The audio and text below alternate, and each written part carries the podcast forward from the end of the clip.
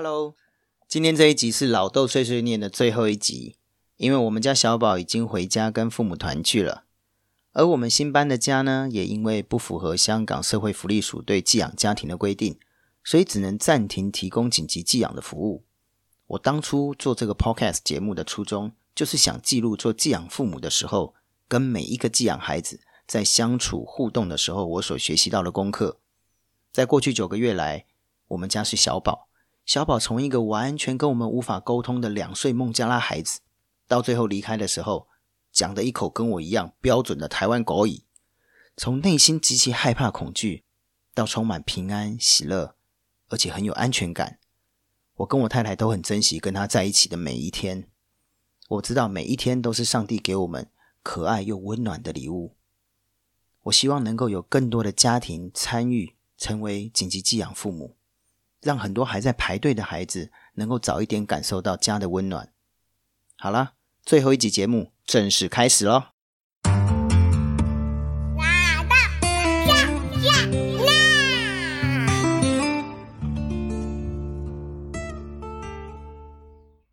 住在紧急寄养家庭的孩子，在一般来说，在评估社工允许的情况之下，他可以偶尔返家跟父母团聚。在香港，他们称作是度假。而小宝的父母一个礼拜原本可以有一天接他回家，但是从今年开始，全球疫情大爆发，因为安全的原因，就改成一个礼拜两次，用手机视讯，让他的父母可以看看孩子。而这个一视讯就从一月视讯到六月。那个时候六月的时候，我们眼看疫情好像稍稍趋缓，我就赶快联络社工，看看能不能恢复度假，因为我知道他的父母非常的想念他。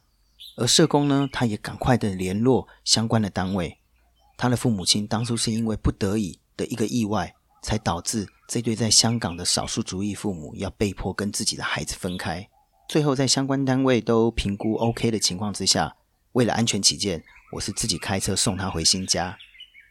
但是在这次回去之后，香港七月份又爆发了第二波的疫情高峰。因为这次的疫情高峰。小宝就正式结束了在我们家紧急寄养的日子，回到家中正式跟父母团聚了。那天我跟我太太将小宝最后还剩下在我们家的东西打包整理之后，我们也是开车送过去。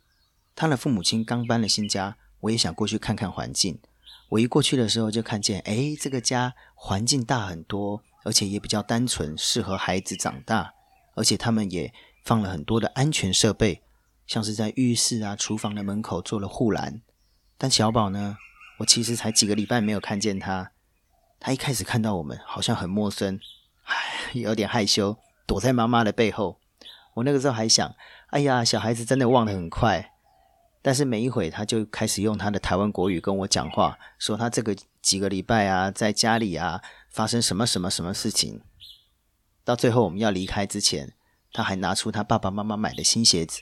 说要穿上跟我们回家，就像他过去九个月，我们每一次度假之后，他都还是要回到我的寄养家庭来。可是这次不一样，所以我就蹲下来跟小宝说：“你以后就不用跟达杜安提回家啦，你可以一直跟爸爸妈妈住在一起，好棒，对不对？”我不知道小宝明不明白，可是他张着大大的眼睛看着我，还是躲在妈妈的背后。而且我跟他说再见，他不肯跟我说再见。在我踏出他们家门口的那一刻，我想到说：“哎呀，在过去九个月的日子里面，这个两岁不到的孩子，他明白一件事情，就是一边是达杜安提的家，一边是爸爸妈妈的家，这两个家都是他的家。虽然语言不同、环境不同、文化不同，可是两个家都很爱他。小孩子是很容易习惯的，所以我知道，再过几个礼拜跟他不碰面的话。”他一定会完全都把我们忘光光，但是没有关系，我知道天父永远记得他。当寄养家庭的这段日子以来，我真的学习到好多好多功课。我相信他的父母亲也是，因为每一个寄养 case 的背后，一定都有一些让人不愿意再回想起很悲伤的原因，不然你不需要把自己的孩子放到别人家去养。